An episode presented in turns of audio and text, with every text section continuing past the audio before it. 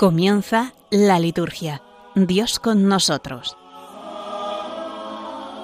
Con el Padre Carlos Pérez Criado.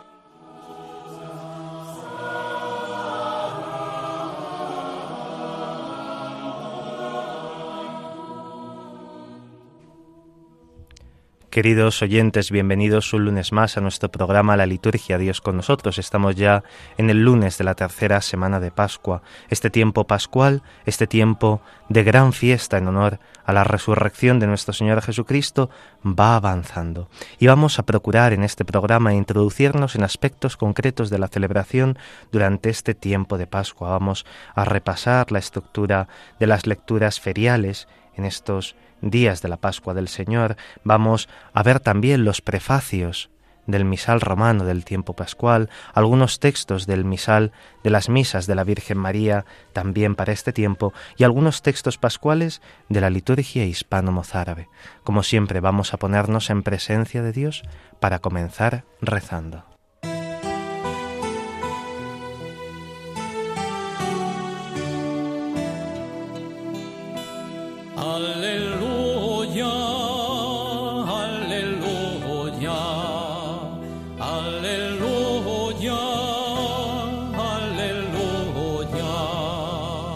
Aleluya, aleluya, aleluya, aleluya, yo soy la resurrección y la vida, dice el Señor, y quien cree en mí no morirá, quien cree en mí, no morirá.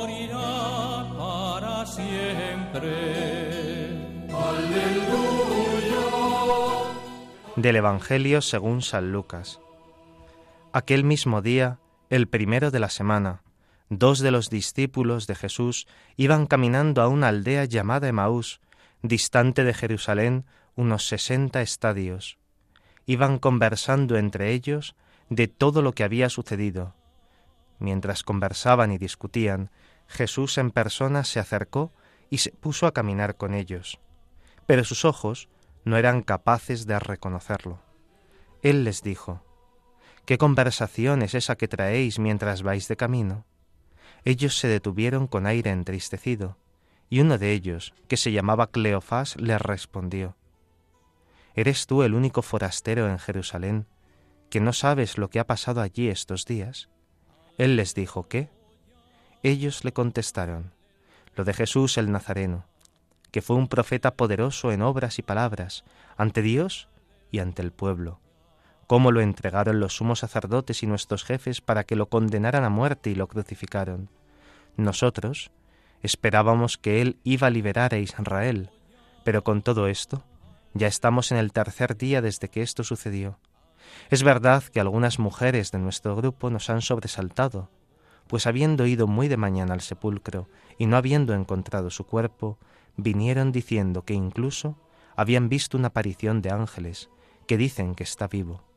Algunos de los nuestros fueron también al sepulcro y lo encontraron como habían dicho las mujeres, pero a él no lo vieron. Entonces él les dijo, Qué necios y torpes sois para creer lo que dijeron los profetas. ¿No era necesario que el Mesías padeciera esto y entrara así en su gloria?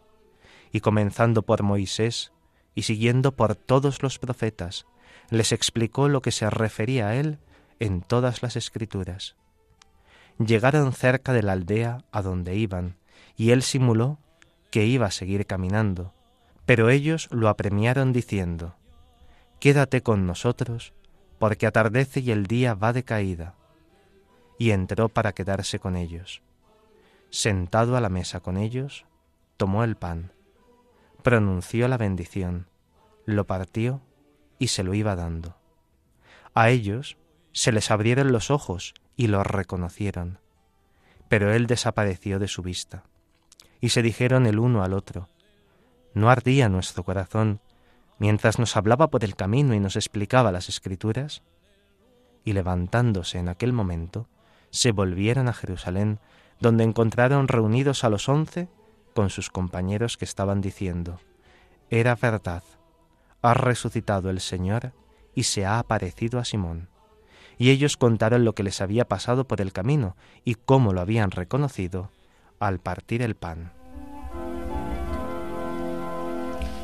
Vencedor de la noche, autor de la alborada, Cristo Jesús, guía nuestros pasos con tu luz. De Cristo son los siglos, estamos en su mano, porque temer el paso de los días vencedor de la noche, autor de la alborada, Cristo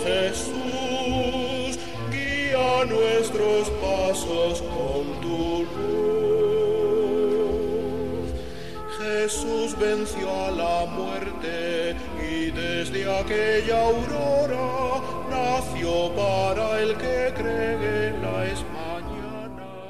En el Evangelio del tercer domingo de Pascua escuchamos el célebre relato llamado de los discípulos de Maús. En él se nos habla de dos seguidores de Cristo, que el día siguiente al sábado, es decir, el tercero desde su muerte, tristes y abatidos, dejaron Jerusalén para dirigirse a una aldea poco distante, llamada precisamente Maús. A lo largo del camino se les unió Jesús resucitado, pero ellos no lo reconocieron sintiéndolos desconsolados, les explicó, basándose en las Escrituras, que el Mesías debía padecer y morir para entrar en su gloria. Después entró con ellos en su casa, se sentó a la mesa, bendijo el pan y lo partió. En este momento lo reconocieron, pero él desapareció de su vista, dejándolos asombrados ante aquel pan partido, nuevo signo de su presencia. Los dos volvieron inmediatamente a Jerusalén y contaron a los demás discípulos lo que había sucedido.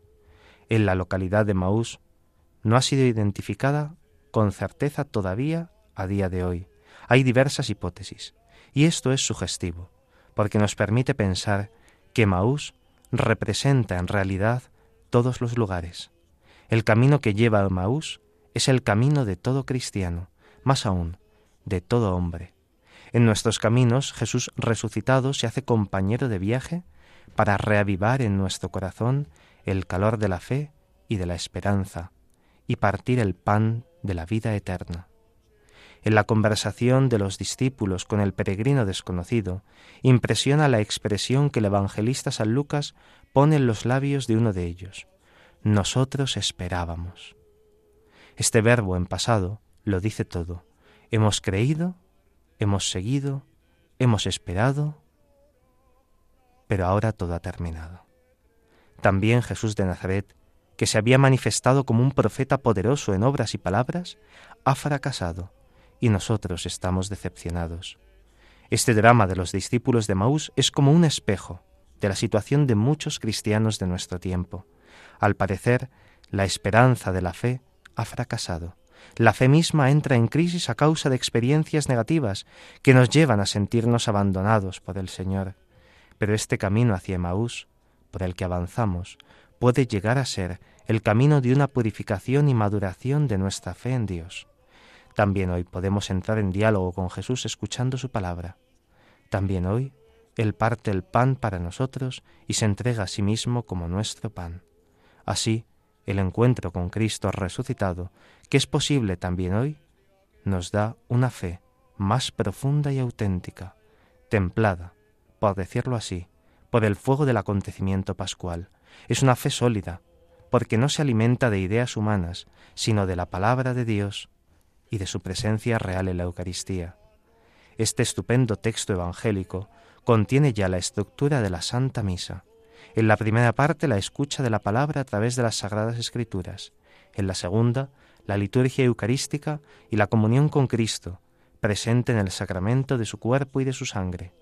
La Iglesia, alimentándose en esta doble mesa, se edifica incesantemente y se renueva día tras día en la fe, en la esperanza y en la caridad.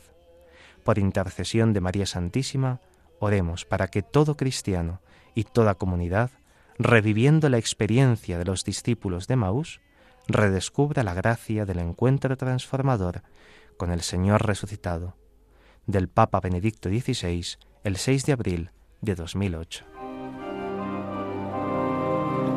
La muerte no puede atarme a la cruz, mi cuerpo ha de renacer en los brazos, camino hacia ti, mi Señor, en la fe, camino hacia ti, mi Señor y mi Dios. La fe no puede ocultarse para siempre. El fuego desde ahora no hará sino abrazar. Yo tiendo los brazos, mi Señor, y estás aquí. Desde la vigilia pascual estamos ya en el domingo de la resurrección. Desde la vigilia de Pascua nace el nuevo día en el que la Iglesia prolonga, en renovada alegría, por una semana, en un tiempo que ya los antiguos llamaban las siete semanas del Santo Pentecostés. Así lo afirmaba San Basilio, o también San Atanasio, el gran domingo, el amplio y gozoso espacio de la Pascua que hablaba Tertuliano. Pascua, por lo tanto, no es un solo día, sino que es un gran día que se prolonga durante un tiempo simbólico. El sacramento pascual está encerrado en cincuenta días.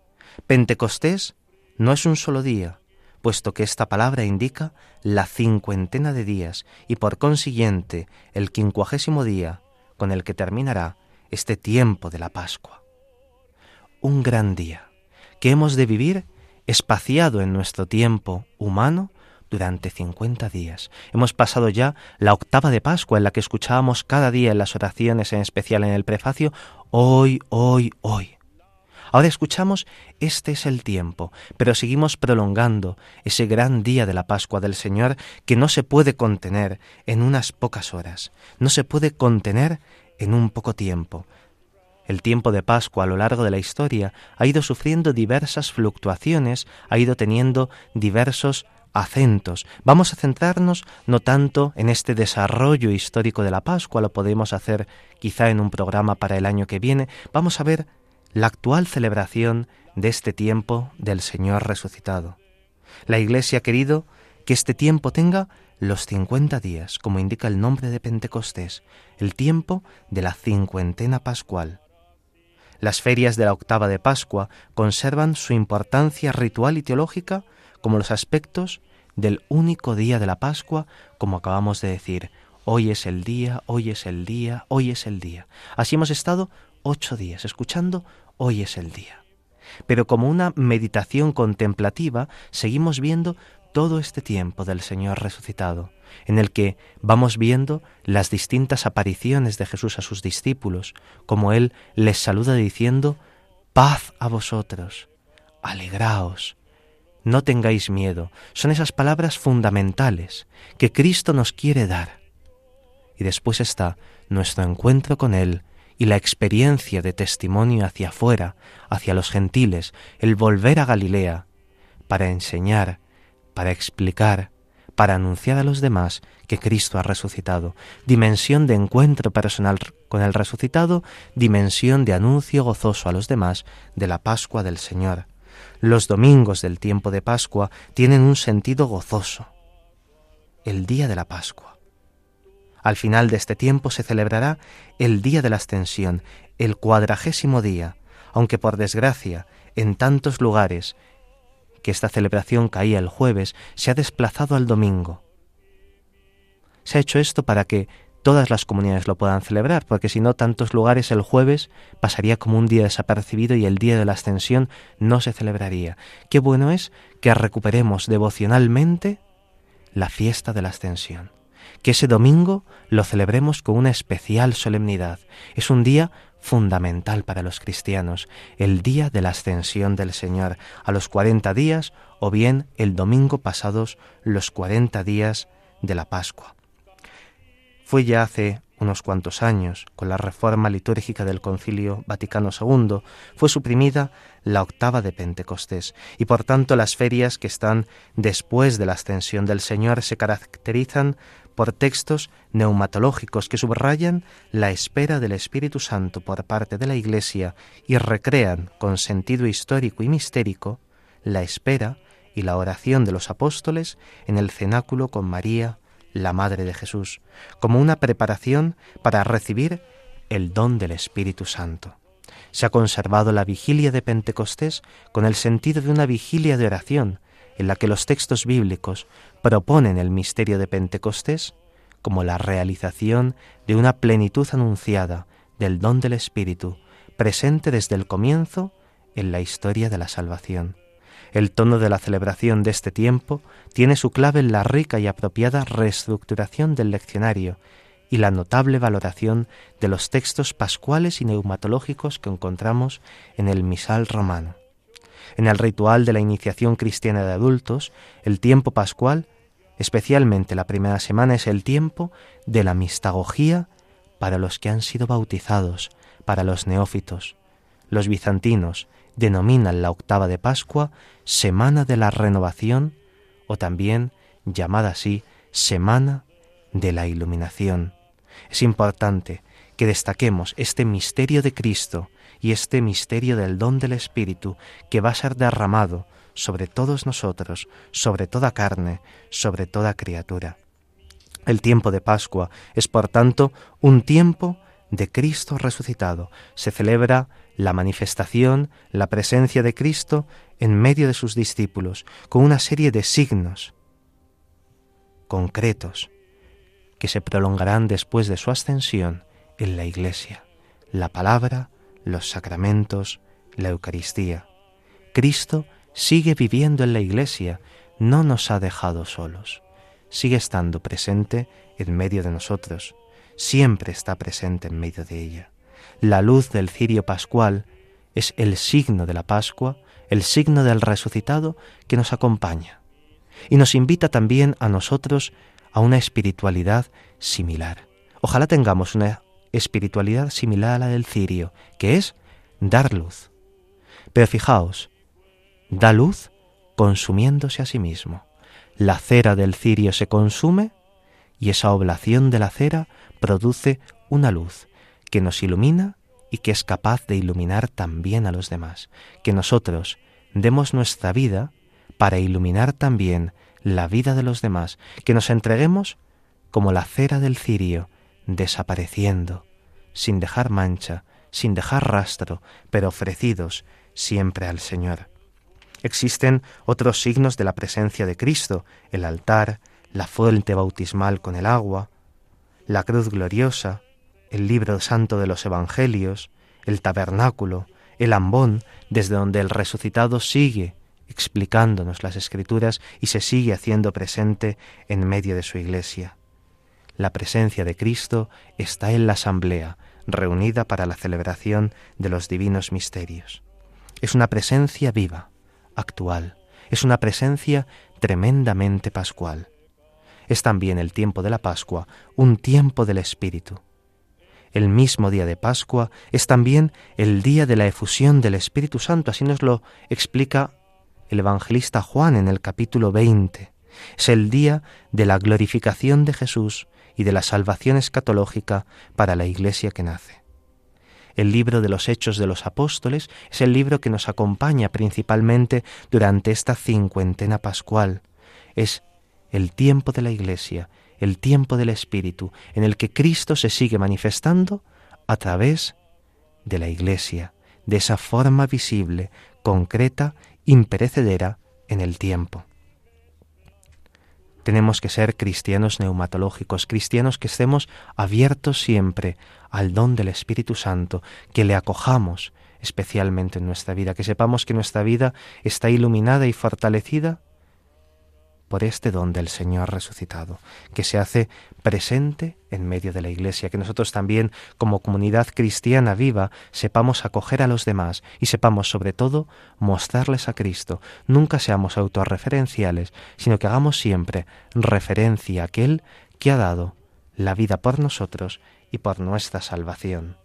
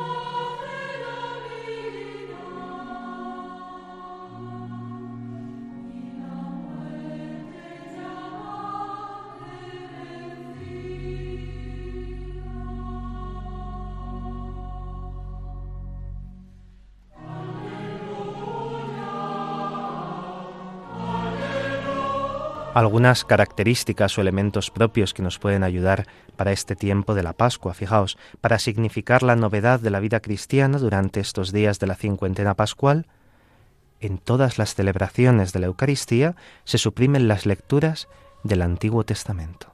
Vamos a estar 50 días sin escuchar el Antiguo Testamento. Lo escuchamos en la vigilia pascual y lo escucharemos también la vigilia de Pentecostés. Pero durante todo el tiempo de la Pascua solo escuchamos lecturas del Nuevo Testamento. Estas lecturas del Antiguo Testamento son figura y profecía de lo que Cristo con su resurrección ha realizado. Y por eso ya no escuchamos las figuras, sino la realidad, la manifestación de Cristo. Esto es importante que lo tengamos en cuenta para las celebraciones de las bodas, para las celebraciones de los funerales. Ojo, aunque sean bonitas las lecturas del Antiguo Testamento, no son propias de este tiempo, únicamente en el tiempo de Pascua las lecturas del Nuevo Testamento. Los cincuenta días de Pascua constituyen, como decíamos antes, una única fiesta, que celebra la presencia del Espíritu que resucitó al Señor Jesús y que también nos resucitará a nosotros. Es la última semana la que acentúa esta dimensión neumatológica, el tiempo después de la ascensión es un tiempo que nos prepara para la efusión del Espíritu Santo. A lo largo de este tiempo de Pascua tenemos también unos prefacios propios para esta primera parte de la Pascua y otros prefacios para el tiempo después de la ascensión. También se pueden usar los de Pascua, pero si los hemos estado usando los prefacios de Pascua durante la primera parte de la Pascua, cuando pasemos la solemnidad de la ascensión del Señor, usemos estos prefacios para el tiempo de la ascensión, para este tiempo de después de la ascensión. Es también recomendable que en el rezo de la liturgia de las horas, en el invitatorio, sustituyamos este Salmo 94, Venid, aclamemos al Señor, que tiene acentos penitenciales, por el Salmo 99, que tiene un tono mucho más festivo y expresa mucho mejor esta alegría de Pascua. Conviene también que cuando celebremos la Eucaristía durante los días de la cincuentena pascual empleemos signos festivos extraordinarios que no usamos a lo largo del año, ¿no? Signos que habitualmente usamos quizá únicamente los domingos, pues que también los usemos durante los domingos, no únicamente, sino también durante los días entre semana, durante las ferias, como puede ser el canto del aleluya antes del Evangelio, el canto del prefacio, unas vestiduras blancas que no son las ordinarias de las celebraciones de los santos, sino que son más festivas. En las celebraciones dominicales es conveniente que en el tiempo pascual sustituyamos el acto penitencial por la bendición y la aspersión del agua, que deben de ser bendecidas cada domingo. También el libro de la sede, el misal romano, trae esta fórmula para la bendición de la sal, una fórmula preciosa que podemos emplear también en nuestras parroquias. Bendecimos el agua, bendecimos la sal, hacemos la mezcla y con ellas y con un canto pascual asperjamos a la asamblea. Estos formularios se encuentran en el misal romano y en el libro de la sede. Para distinguir estos días del resto del año es muy interesante cantar siempre un doble o un triple aleluya como respuesta al salmo responsorial. Siempre se puede cantar el aleluya como respuesta al salmo responsorial durante el tiempo de Pascua. También la respuesta que está puesta en el leccionario, pero también este doble o triple aleluya. No es solo más festivo, sino también que es más fácil cantar el aleluya que cantar cada día de la semana un versículo distinto.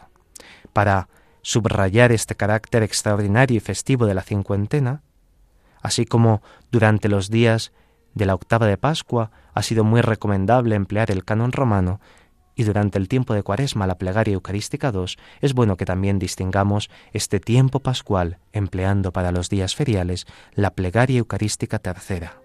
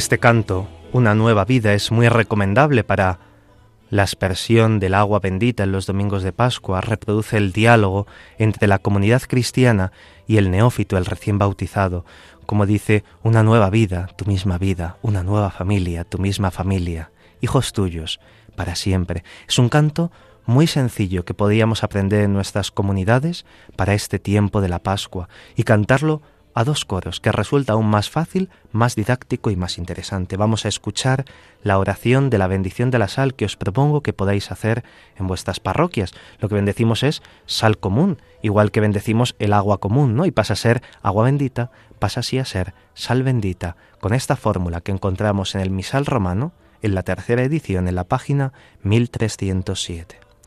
Te pedimos humildemente, Dios Todopoderoso, que te dignes bendecir esta sal, del mismo modo que mandaste al profeta Eliseo que la arrojase al agua para remediar su esterilidad, concédenos, Señor, que allí donde se derrame esta mezcla de sal y agua, sea ahuyentado el poder del enemigo y nos proteja siempre la presencia del Espíritu Santo.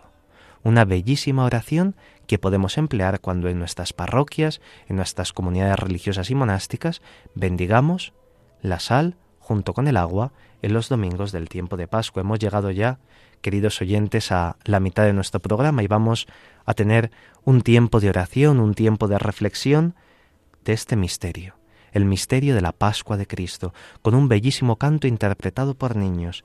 Cristo, nuestra Pascua, ha sido inmolado.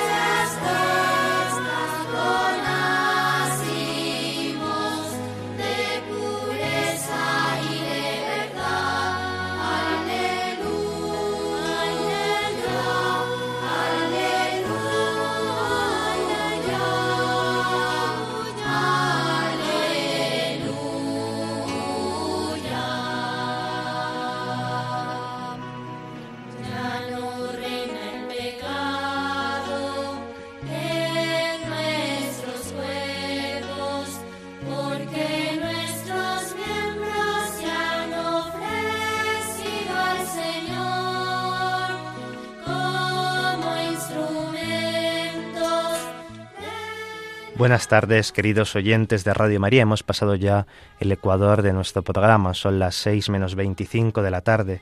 Estamos en este programa La Liturgia Dios con nosotros. Les acompaña en el micrófono el Padre Carlos Pérez Criado y en el control Javi Esquina. Hemos escuchado Cristo nuestra Pascua ha sido inmolado, esta preciosa versión cantada por voces blancas, por unas voces preciosas, que nos ha ayudado a introducirnos en este misterio de la muerte y la resurrección de Cristo. Gracias a su victoria pascual ya no reina el pecado.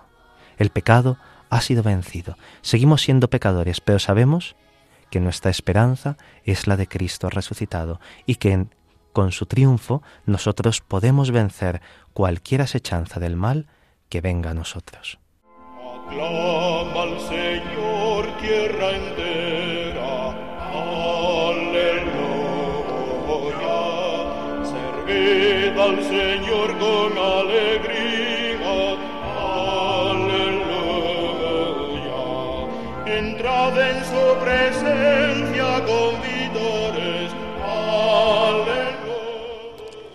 Las lecturas de la cincuentena pascual tienen una organización de conjunto que no podemos obviar, es una disposición de lecturas organizadas. Son siete semanas, ocho domingos, con una unidad progresiva, que nos va ofreciendo una visión continua y dinámica del misterio pascual. Las lecturas de este tiempo son la mejor guía para la celebración de toda la Pascua como el único y gran domingo como la gran fiesta del Señor resucitado. Al preparar el actual leccionario de Pascua se ha querido tener presente todo el misterio de la Pascua con gran claridad y abundancia, aprovechando la disposición tradicional de estas lecturas y añadiendo algunas otras perícopas que puedan resultar tremendamente enriquecedoras al leccionario. Cada uno de los tres ciclos litúrgicos dominicales, A, B y C, tiene su propia personalidad, su propio estilo.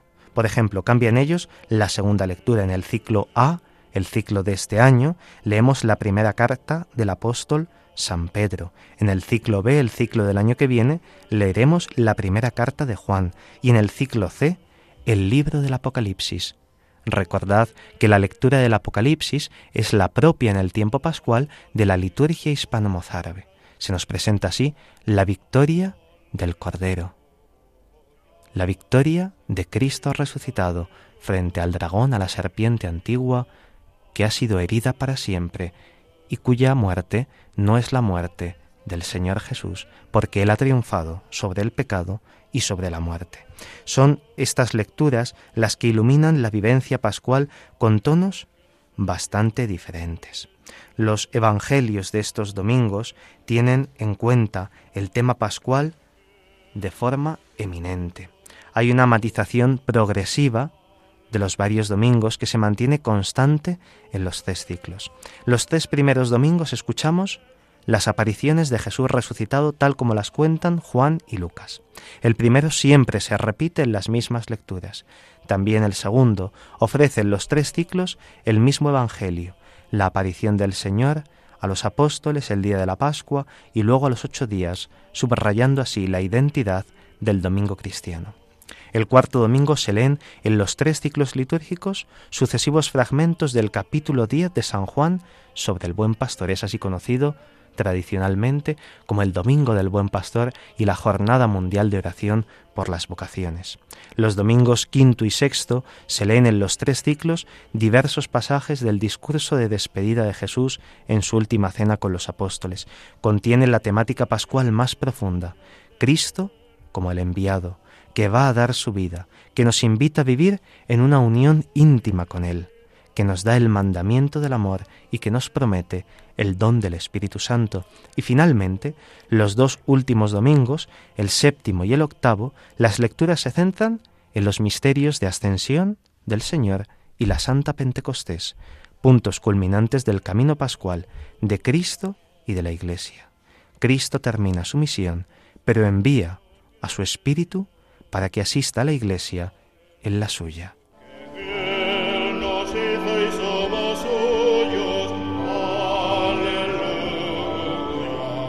Su pueblo y de su rebaño.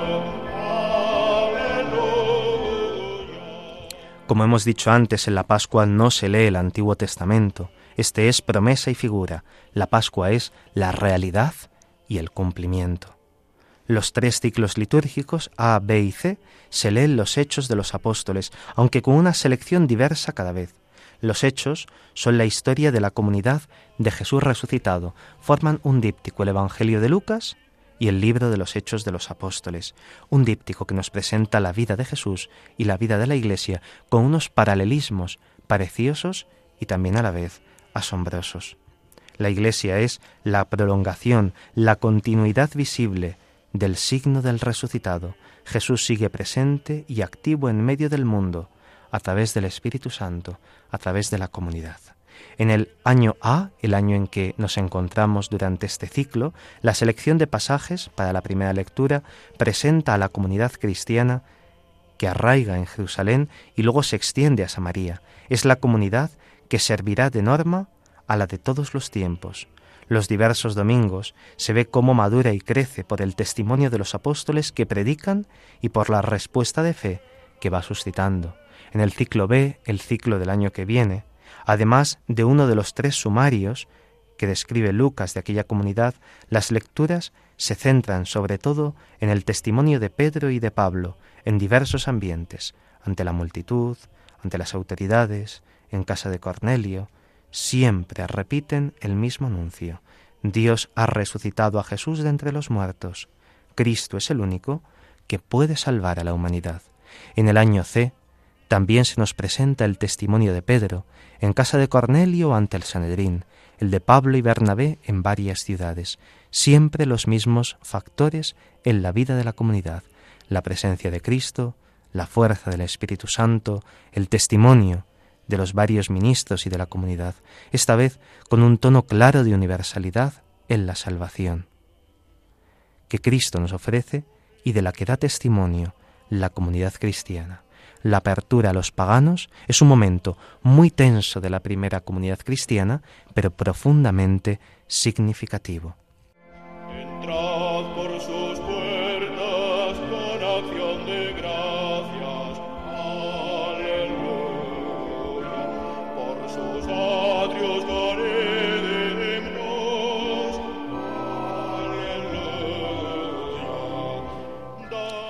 Si hemos visto la disposición de las lecturas del leccionario para los domingos en los tres ciclos litúrgicos A, B y C, vamos a adentrarnos ahora en la disposición de las lecturas en los días feriales, es decir, en los días entre semana. Y podemos decir que esta lectura en el tiempo de Pascua de los días de entre semana, de las ferias, está basada en dos libros, el de los Hechos de los Apóstoles y el Evangelio según San Juan.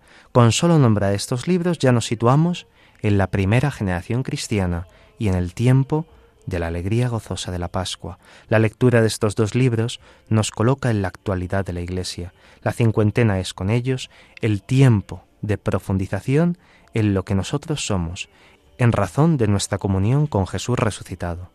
La lectura de los Hechos comienza con el mismo lunes de la octava de Pascua y es una lectura prácticamente continua de todo el libro hay que advertir que algunas perícopas desaparecen de la lectura ferial entre semana debido a que ya se encuentran en las lecturas dominicales. Para no repetir, se quitan de los días entre semana para que se escuchen en los días de domingo. La preparación cotidiana de la meditación del texto, de las lecturas, de la humilía por parte de los sacerdotes es fundamental. Es fundamental para ir conociendo más y mejor la experiencia de la primera comunidad cristiana. El querigma de Pedro, las conversaciones en Jerusalén, las persecuciones, la irrupción de Pablo, los viajes de misión, las dificultades con los judaizantes, el viaje a Roma, no son sólo una historia para recordar, sino el paradigma de unas experiencias actuales. La evangelización trae consigo tantas veces la lucha por la originalidad, por la experiencia de nuestra propia limitación, por la experiencia de la asistencia del Espíritu Santo, siempre y en todo lugar, a la Iglesia. Las perícopas evangélicas están más sistematizadas. La primera semana de Pascua es la de las apariciones, que señalan el sentido de la octava de Pascua, una fiesta de ocho días, para empezar de la misma celebración. El Señor se aparece para mostrar su amor personal, para fortalecer, para explicar la escritura, para comer también con sus discípulos. Es magnífica la pedagogía que encontramos en estas lecturas. En la segunda semana de la Pascua comienza la lectura seguida de San Juan. Esta segunda semana empieza con el diálogo de Jesús y de Nicodemo, el tema bautismal y del testimonio, y termina introduciendo el capítulo 6 con el discurso del pan de vida que comenzamos a escuchar hoy, lunes de la tercera semana del tiempo de Pascua. Será el tema de toda esta tercera semana, la fe y el sacramento, el pan de vida eterna, cuerpo y sangre del resucitado. La semana que viene, la cuarta semana de Pascua, se introduce el capítulo 10 de Juan y continúa el tema del pastor hasta el martes. A partir del miércoles nos introducimos en el ambiente de la conclusión de la predicación de Jesús y la cena de despedida. Y desde el viernes de esa semana habrá ya una lectura continua del discurso de despedida de Jesús de los capítulos 14, 17 hasta los dos últimos días de la cincuentena, en los que se asumirán las últimas páginas del Evangelio de San Juan, coincidiendo con las últimas páginas, fijaos, del libro de los Hechos de los Apóstoles. Los temas de estos capítulos son básicamente la comunión eclesial, el testimonio, la función basilar central de Cristo, la misión del Espíritu, el amor dentro de la Iglesia, el amor de Cristo a sus discípulos. Lo que es experiencia histórica en el libro de los Hechos es contemplación profunda en el Evangelio según San Juan.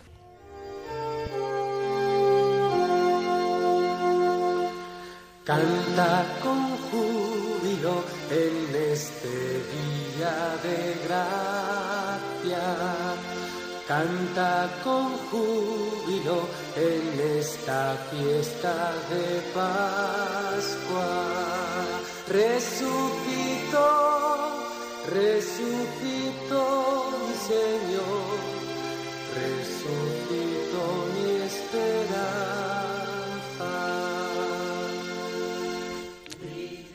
Para el tiempo de la Pascua tenemos cinco prefacios distintos que se llaman así el misterio pascual, la nueva vida en Cristo, Cristo vivo e intercesor perpetuo en favor nuestro, la restauración del universo por el misterio pascual y Cristo, sacerdote y víctima. Tenemos luego otros dos prefacios para la ascensión del Señor y un tercero, un prefacio para después de la ascensión del Señor. Vamos a escuchar el texto de estos prefacios. El prefacio quinto dice así, En verdad es justo y necesario, es nuestro deber y salvación glorificarte, Señor, pero más que nunca exaltarte en este tiempo glorioso en que Cristo, nuestra Pascua, ha sido inmolado. Hasta aquí repiten la misma estructura todos los prefacios de Pascua.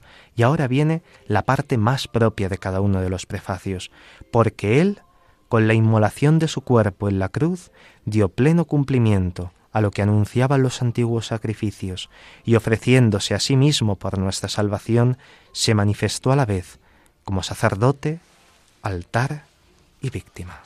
El prefacio cuarto dirá así en esta parte central, porque demolida nuestra antigua miseria, fue reconstruido cuanto estaba derrumbado, y renovada en plenitud nuestra vida en Cristo.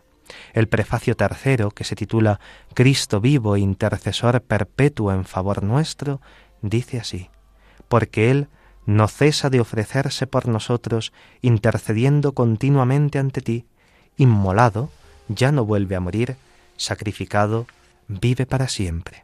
El prefacio segundo, la nueva vida en Cristo, en su parte central, dirá así, por Él los hijos de la luz amanecen a la vida eterna, y se abren a los fieles las puertas del reino de los cielos, porque en la muerte de Cristo nuestra muerte ha sido vencida, y en su gloriosa resurrección hemos resucitado todos.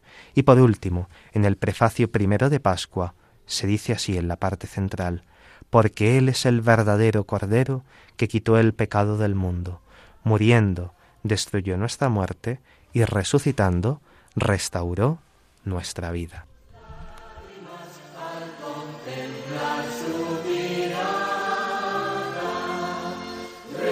Resucito, resucito mi Señor, resucito mi esperanza. Canten los ángeles, al que aleluya mañana.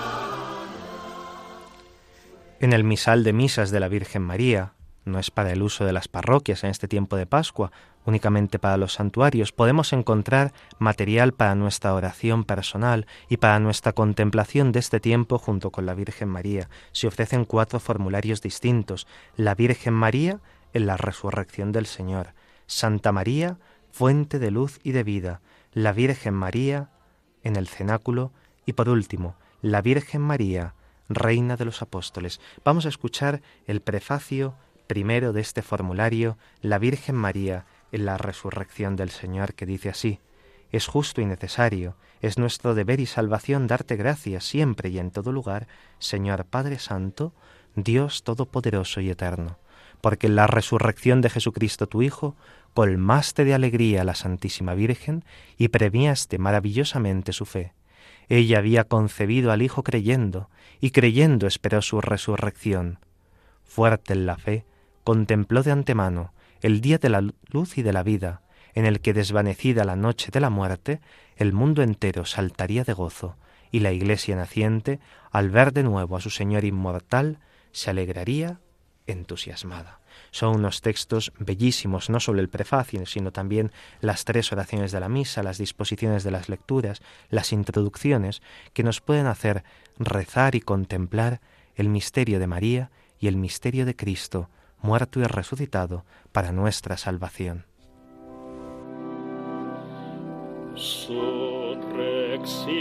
Dominus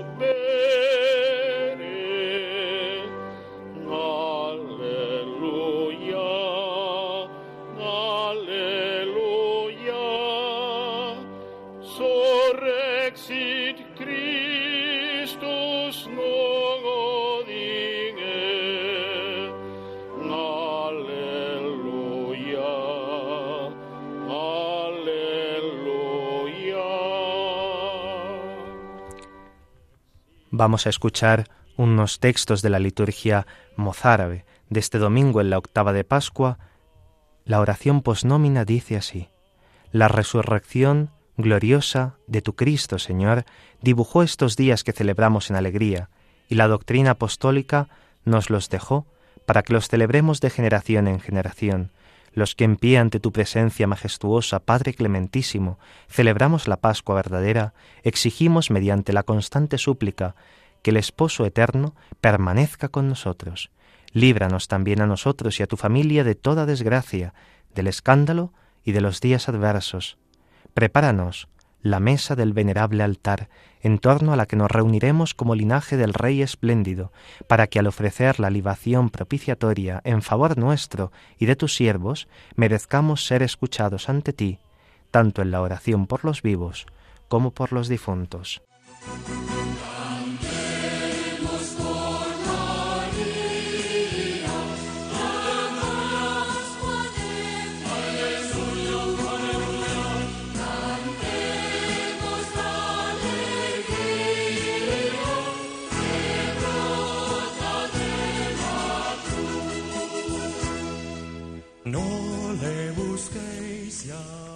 Vamos a escuchar la oración pospridie del domingo tercero de Pascua de la liturgia mozárabe que dice así: Tú, oh Cristo, te has ofrecido en sacrificio a Dios Padre por nosotros.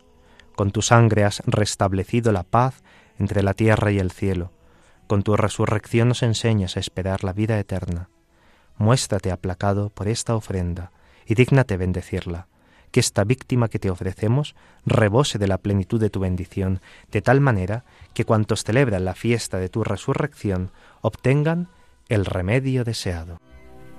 Un cántico nuevo cantad al Señor, un cántico nuevo cantad al Señor, triunfó de la muerte en el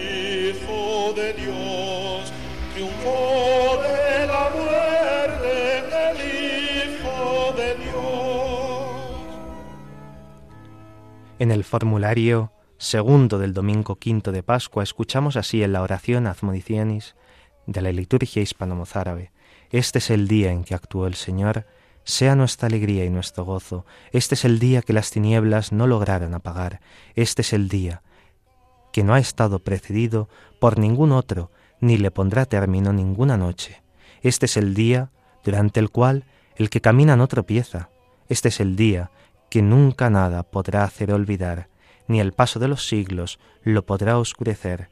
El que permanece siempre con el Padre nos ilumina hoy con resplandor inmortal al resurgir victorioso de la muerte, que Él llene nuestra mente, que lo proclamen nuestras palabras, que lo adore nuestro espíritu, que lo glorifiquemos y lo llevemos en el cuerpo. Pidámosle, con oración constante, que a quienes libró del dominio de la primera muerte y les devolvió la libertad por la cruz y la pasión de su carne, no les permita ser presa de la ruina de la segunda muerte. Un cántico nuevo al Señor, de la muerte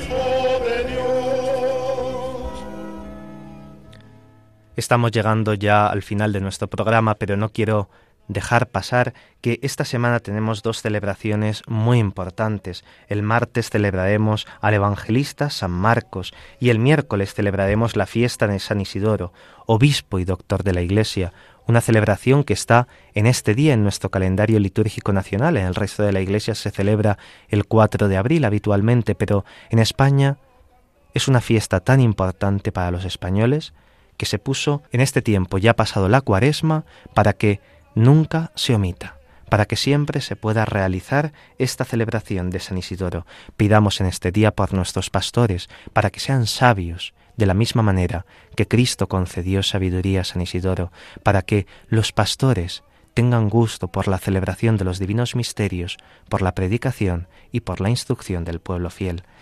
Acabamos el programa encomendándonos a la Madre de Dios. Lo hacemos con este canto.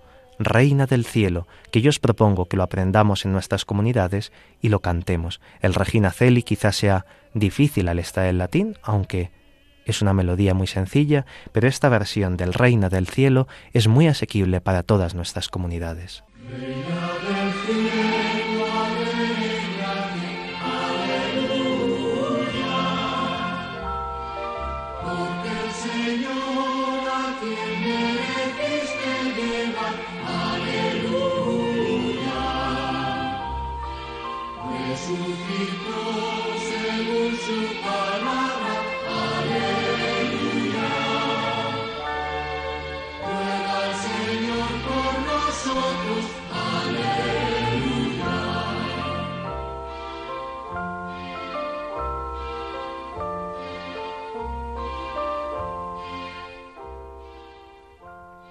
Esta tarde les ha acompañado en el micrófono el padre Carlos Pérez Criado y en el control Javi Esquina, al que agradecemos mucho su silencioso servicio.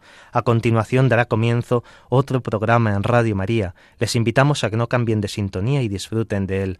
Podéis escribirnos para cualquier duda o comentario al email del programa, la liturgia Dios con nosotros, arroba radiomaria.es la liturgia Dios con nosotros, arroba radiomaria.es. Gracias especialmente a Pilar, a Asun, a Tono, a Pedro, a Marco, a tantos y tantos que nos habéis escrito, a Francisco José Barragán, a María, a Maima, a Climent Grau. Gracias a todos vosotros, también a Ramón, por vuestros emails, a la dirección del programa La Liturgia Dios con nosotros arroba radiomaria.es. Si quieren volver a escuchar el programa pueden descargar el podcast en la web de Radio María. También pueden solicitar el programa en CD llamando al 91 822 8010 o escribiendo a través del formulario de la web de Radio María. Queridos oyentes, muchas gracias por vuestra fidelidad. Nos escuchamos no dentro de 15 días, sino dentro de un mes, porque dentro de 15 días tendremos la maratón, tendremos esa campaña dando gracias a los benefactores y para seguir consiguiendo fondos para esta emisora de la radio de la Virgen, con lo cual no nos escucharemos en 15 días, sino en un mes. Durante este tiempo tenéis material para meditar, para rezar, para profundizar en la liturgia de la Iglesia, para seguir enamorándonos cada día más del misterio santo que celebramos en la liturgia de nuestra Madre.